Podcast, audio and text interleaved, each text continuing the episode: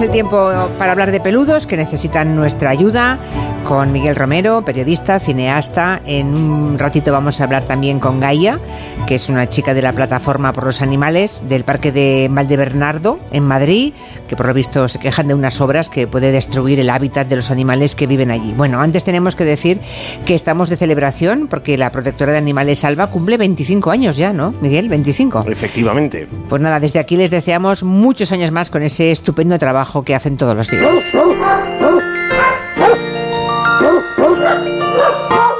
Yo, he sido el culpable de, escoger esto. En mi casa no sonaba tan cutre, ¿eh? Hay, no, que decirlo. Queda, bonito, queda, bonito, déjalo, está bien. Bueno, 25 años. Lo que no es cutre es el trabajo que hace Alba en estos 25 años eh, han conseguido rescatar y dar en adopción a más de 30.000 animales, Julia. No está mal, no está mal, es, mucho, ¿eh? Es un número, tenemos que, ver el registro de los Guinness, a ver si... si ¿Alguna otra protectora lleva ese nivel, no? Eh, sí, hay, hay muchas protectoras en España que van cumpliendo una veintena de años y, que realmente hacen un trabajo formidable, pero son cifras eh, astronómicas, ¿no? que, mm. realmente marcan la diferencia en, esta sociedad. Eh, así que por, todo ello se va a celebrar el día 3 de junio, todavía queda tiempo. Eh, pues ya lo iremos contando cuando nos acerquemos un poquito más, pero hay, hay conciertos y cosas previstas. Sí, Carolina es mucho de conciertos y algún invitado estrella tendremos, iremos informando. En Alba estamos de celebración. Hemos cumplido 25 años rescatando y ayudando a los animales. Y quería dar las gracias a todos los voluntarios que me han acompañado en esta aventura durante estos 25 años.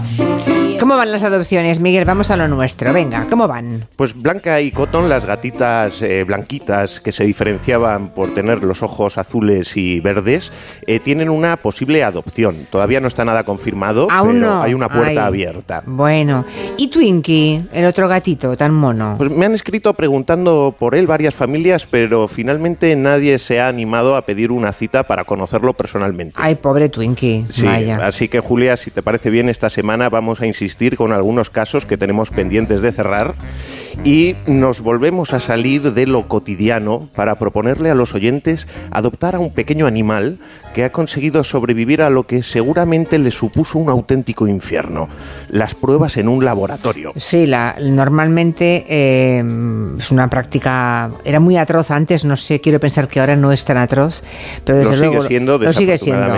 es un tema conflictivo de, mm, tratar. Sí, los pobres animales que sufren esas pruebas acaban, la mayoría siendo sacrificados, ¿no? Aunque estén sanos y, perfectos, que es el caso de la adopción que hoy nos trae Miguel Romero. Eh, es una coballita, es como un conejito, es que es, bueno, es, bueno, pues es un conejo de conejo de indias ¿no? Una cobaya no tiene nombre todavía. Aún no. Bueno, dejamos que quien adopte le ponga nombre. Eso está bien. Pero les proponemos a los oyentes que nos digan cómo creen que debería de llamarse. A mí me recuerda mucho a, Pinky y a Cerebro, que es una serie de dibujos animados de dos ratones que intentan conquistar cada noche el mundo porque están resentidos por los malos tratos recibidos en un laboratorio. Así que yo propongo Pinky. Pinky, bueno, a ver si hay otros oyentes que propongan otra cosa, ¿no? Se encuentra en el Hospital Veterinario de Animales Exóticos de Madrid y nos cuenta algo más Javier, su director. Esta cobaya ha salido de un laboratorio que han estado haciendo unos estudios. Nos hemos encargado de decir, una vez terminado el estudio, si está bien de salud, la vamos a buscar una casita. A ver quién se anima o qué familia se la quiere llevar a su casa para que sea su animal de compañía. Así que venga, os animo a que la adoptéis. Y no tiene nombre, así que ¿qué nombre le pondríais? Mira qué bien. Javier ya proponiéndolo eh, a los oyentes que busquen un nombre. Pueden ver el vídeo si lo desean de esta coballita, de este conejito de indias y comentar pues eso, el nombre que les pondrían. Pueden hacerlo en las redes de Gelo y en el Instagram de Adopta Angelo, así todo junto, ¿eh? arroba Adopta Angelo. Por cierto, no sé si hacen falta muchos cuidados para una cobaya, no sé, ¿se las tienen en una jaula? ¿Cómo, va? ¿Qué sabes, Miguel? No, es un animal que puede estar suelto en casa, eh, que convive con otros animales. Eh, además, te puedo decir que es una especie que se empezó a sociabilizar hace 3.000 años en los Andes y eh, lo bueno que tienen es que son muy pacientes. Te lo puedes poner encima de tu regazo y hacerte una maratón de series que va a estar muy tranquilo a tu lado disfrutando de tu calorcito. Además son muy inteligentes, hay que decirlo. Sí, sí, sí. sí. Aprenden trucos Sí, sí, sí, se les puede enseñar con paciencia. Veo que tienes experiencia, Eh, Juanma. Es muy fácil, sí. Yo es que cuando era pequeño era muy pesado, entonces eh, en su momento tuve hámsters, tuve gerbos, tuve chinchillas también, que en una ocasión, pues una familia que tenía unas me dieron una que me decían está esterilizada y la tuve allí. Es, es un animal parecido, es un roedor pequeño y, y lo que dice Miguel, son muy sociables, es muy sencillo cuidarlos, no hay que estar pendientes de ellos todos, todos, de- en todo momento, hay que tenerlo bien cuidado. Claro. En una zona en la que, que esté habilitada, pues eh, es conveniente también una jaula porque no nos olvidemos, son roedores, todo lo que sean cables y todo esto, pues siempre es encanta, susceptible. Pero ya. en cuanto aprenden, oye, mm, se pueden, pueden vivir en cualquier casa, vamos. Y Muy bien. son- es barato de mantener, eh, entre otras cosas, eh, como no salen de casa, eh, no les hace falta desparasitar anualmente eh, y tampoco Ya. las vacunas. Así que Ya, es ¿y qué- un ahorro. ¿Qué comen? Bueno, no sé, estoy, estoy yo muy curiosona. Pienso, tienen pienso preparado en cualquier tienda de animales. Pero claro, son tan pequeñitos sencillo. que deben comer casi nada, ¿no? Bueno, Gracias, ¿qué- compañero, por sacarme del apuro. bueno, ¿qué otros por aquí piden que po- pongamos el- la aplicación? Bueno, ahora, bueno, el nombre, el nombre de el, el vídeo de la cobaya. Celeste propone Belém que se llame. Bueno, Me gusta. No está mal. Otros casos que siguen abiertos para aquellos que están buscando un animal más tradicional, o sea, un perro o un gato. A ver, ¿qué tenemos? Recordemos lo- los que aún no hemos conseguido que adopte ningún amigo de Gelo. Pues a, mí me da rabia que no hayan salido todavía dos cachorros de la camada que difundimos hace poco. Ay, pobres. Eh, no sé Se si han quedado de colgados. Monda, De Monda y, y su hijo Gema, eh, que ya han sido adoptados. O sea, la madre y, y dos pequeñitos ya han sido adoptados Sí. y nos quedan todavía dos cachorros más. Sí, fíjate que nunca se sabe, ¿no? Me encanta este espacio porque me sorprende cada vez la, la reacción de los oyentes, pero yo pensaba, Monda saldrá después que sus hijos, simplemente porque sus hijos, pues, es- estéticamente se venden mejor. Eh, y, y no, ha sido al revés. Eh, alguien se, se ha visto la necesidad de Monda de salir del albergue y se la ha llevado por encima del capricho. Ya, Ole. ya. Ole, ole, sí, sí. Bueno, hemos Pero colgado ahora las- faltan otros dos. Aquí tenemos fotos de los dos cachorritos en las redes de Gelo para que puedan verlos. Son una monada, ¿no? Eh, bueno, y si alguien quiere alguno ya más crecidito, por eso de no tener tiempo para criar, a un, un cachorro requiere más tiempo, claro, es una monada, pero hay que estar pendientes, claro. Mira, te lo resumo rápidamente A porque ver. tampoco te creas que hay muchos. Tenemos a Olmo eh, y a Flor, pero eh, algún par de casos más. Pero les animo a los oyentes a entrar en el Instagram de Adopta Angelo, en el apartado de los Reels, Sí. donde pueden encontrar las posibles adopciones que tenemos con carteles diferenciados en color rojo. Vale. Entonces bueno. los carteles rojos son adopciones, los carteles verdes son pequeños reportajes y los rosas esas maravillosas colaboraciones especiales que traemos de vez en cuando. Bueno, Flores, aquella perra pobre a la que habían cortado las orejas, ¿no? Habían maltratado tanto sí, le tiempo habían y que dado es un amor. de comer y tuvieron que abrirle el estómago y recomponerle Operarla. todo el recto y ahora está eh, sana, salva y muy agradecida. Tiene muchas ganas de dar y recibir cariño. Bueno, busquen esas imágenes mm, para los que nos escuchen hoy y no oyeron en su momento la historia de Flor. Si lo buscan en Adopta Angelo, en, en, Instagram lo verán todo. Bueno, ah, hoy nos traes uno de esos reportajes, un, un rescate de lo que parece un cliché, ¿no? Un, un gato que se escapa, que se sube a un árbol, que no puede bajar. Lo que ocurre es que no Sí. era exactamente eso, claro. No, es un, un vídeo reportaje de un aviso que dan en la protectora de animales Alba. Eh, yo salgo corriendo y llego al escenario con mi cámara antes que Carolina. Y comienzo a grabar al gato y a los vecinos que lo miran desde abajo sin hacer nada. Y de repente se desencadena una fuerte bronca entre los vecinos y que me acaba salpicando a mí. Pero es suyo el gato. Ayer le sacamos por primera vez. Lo sacasteis para abandonarlo aquí porque os ¿Cómo vais de... abandonarlo? Sí, ¿Qué me señor. ¿Pero cómo que abandonarlo? Para que estuviera con los gatitos ahí. ¿Qué, qué coño quiere abandonar al gato? Pues Usted es entonces- una temeraria. oye, que se calle ya. Calla. Al final voy a bajar a pegar una hostia. ¿A quién? ¿A que me lo está diciendo a mí? ¿A mí que me va a dar una hostia? Cuando quiera que baje. ¿Quieres dejar de grabarme? En un espacio público. Bueno, pues no ponga me toques los ¿sabes? A mí no me grabes, no me grabes. No, no te pongas Bueno, total, ¿qué, qué pasó con el gato? O sea, que el gato lo estaban abandonando por la cara, ¿no? Así Eh, a lo bruto. Sí, lle- llegó Carolina y José con la furgoneta de Alba, pusieron eh, una reja protectora abajo por si caía y subieron, agarraron al gato sin mayor problema y se lo llevaron a la protectora, no se lo devolvieron a la familia por seguridad. eh, y les pidieron que fueran a, a reclamarlo. Evidentemente la Nunca familia nunca fueron, confirmando que su intención era abandonarlo. El gato, así por la cara. Sí. Hay gente insensible que cree que si abandona un gato en la calle puede sobrevivir sin darse cuenta de que un gato criado en una casa doméstico en la calle está condenado. Es una muerte segura.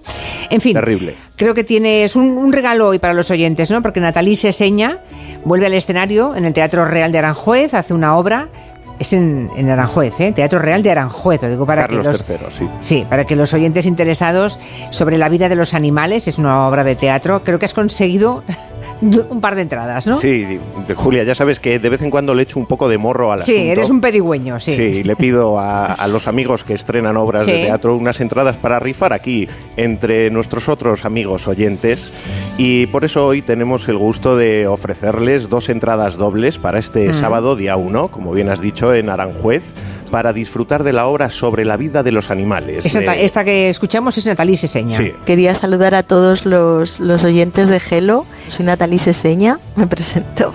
El sábado 1 de abril estaré en el Teatro Real Carlos III de Aranjuez y quería deciros que hay dos entradas dobles para, para los seguidores de Gelo. Así que estaré encantada de, de ver a quién le han tocado y de saludarlos después de la función. A ver si les viene Un bien alguno. abrazo. Un abrazo, Natalí Seseña, y muchísimas gracias. A ver si le viene bien lo de Aranjuez a algún, algunos oyentes. Doble entrada, o sea, tenemos para cuatro personas. ¿Y cómo hay que hacer entonces? ¿Qué, qué- cómo lo, hace- cómo lo organizamos? Tienen que entrar en el Instagram de Adopta Angelo y publicar un comentario en el vídeo del reportaje del rescate del gato del que hemos Sí. estado hablando, pidiendo amablemente las entradas. Amablemente, o sea que. Vale. Sí, es que la última vez alguno escribió exigiéndolas. Ah, ya, ya. Bueno. Bueno, pero tienes cuatro, o sea. bien, hay que los dos exigirle a la primeros. vida, pero esto es un regalo. Pero son las dos primeras solamente, claro. Los primeros que escriban serán, ¿no? Sí, sí. Claro, claro. Bueno, eh, Dependiendo del número lo rifaremos o no. Si hay muchos se rifarán. Vale, perfecto. Otro asunto por el que nos han pedido ayuda a los vecinos eh, es del Parque de Valdebernardo, en Madrid. Eh, se van a iniciar próximamente unas obras, por lo visto, que pueden poner en peligro la fauna que se ha generado en ese entorno.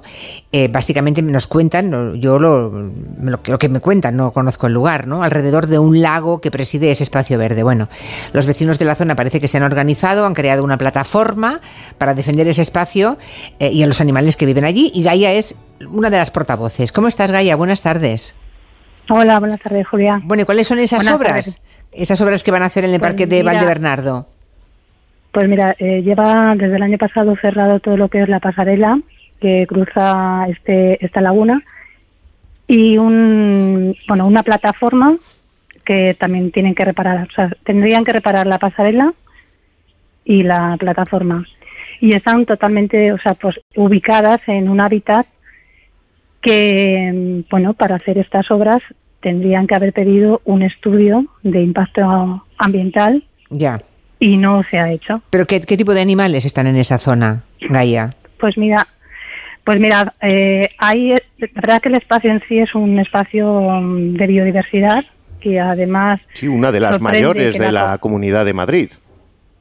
eh, es que sorprende además que esto haya ocurrido porque la propia Comunidad de Madrid en su en su página web ya habla de esta laguna de las te digo dice mira son numerosas las especies entomológicas y de aves que hacen uso de estos parques forestales periurbanos este parque forestal es- le llaman así parque forestal periurbano como corredores ecológicos de los ecosistemas forestales de la Comunidad de Madrid. Y en ese, en ese sentido, los ecosistemas forestales y los complejos fluviales de estos parques, como el caso de la laguna de Valdebernardo, favorecen los procesos de interconexión de diferentes especies entre unos y otros espacios forestales. Estamos hablando de aves, imagino, de aves acuáticas, de peces, Pues mira, tortugas, de ¿no? aves Todo eso. Pero es que también, pero también de otro tipo de aves, pajarillos, pajarillos como por ejemplo eh, el pájaro moscón, que en general son aves que muchas de ellas están incluidas en un listado de especies en régimen de protección especial.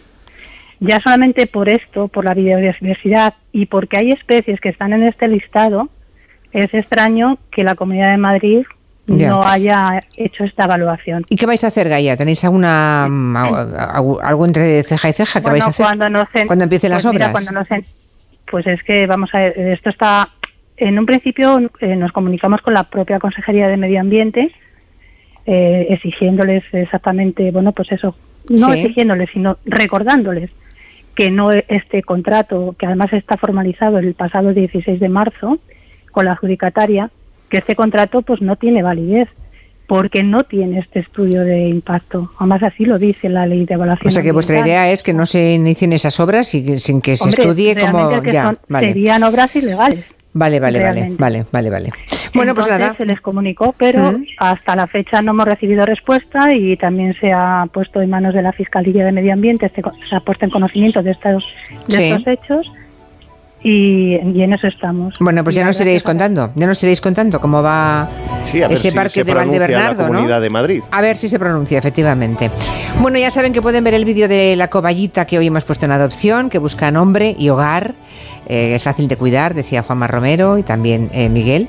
Ah, bueno, la culpa es de Juanma por haber hablado. Sí, y el de los demás casos que tenemos en adopción en las redes, incluidos esos dos cachorritos, hemos vuelto a colgar sus fotografías. Los que quieren adoptar pueden llamar o escribir al 696 707 092 696 707 092 y entrar en arroba adoptangelo en Instagram. Miguel, hasta la semana que viene. Gracias, Julia. A ver si traéis buenas noticias. Seguro que sí. Chao, un beso. Un beso. Enseguida estamos con nuestros dos economistas de cabecera.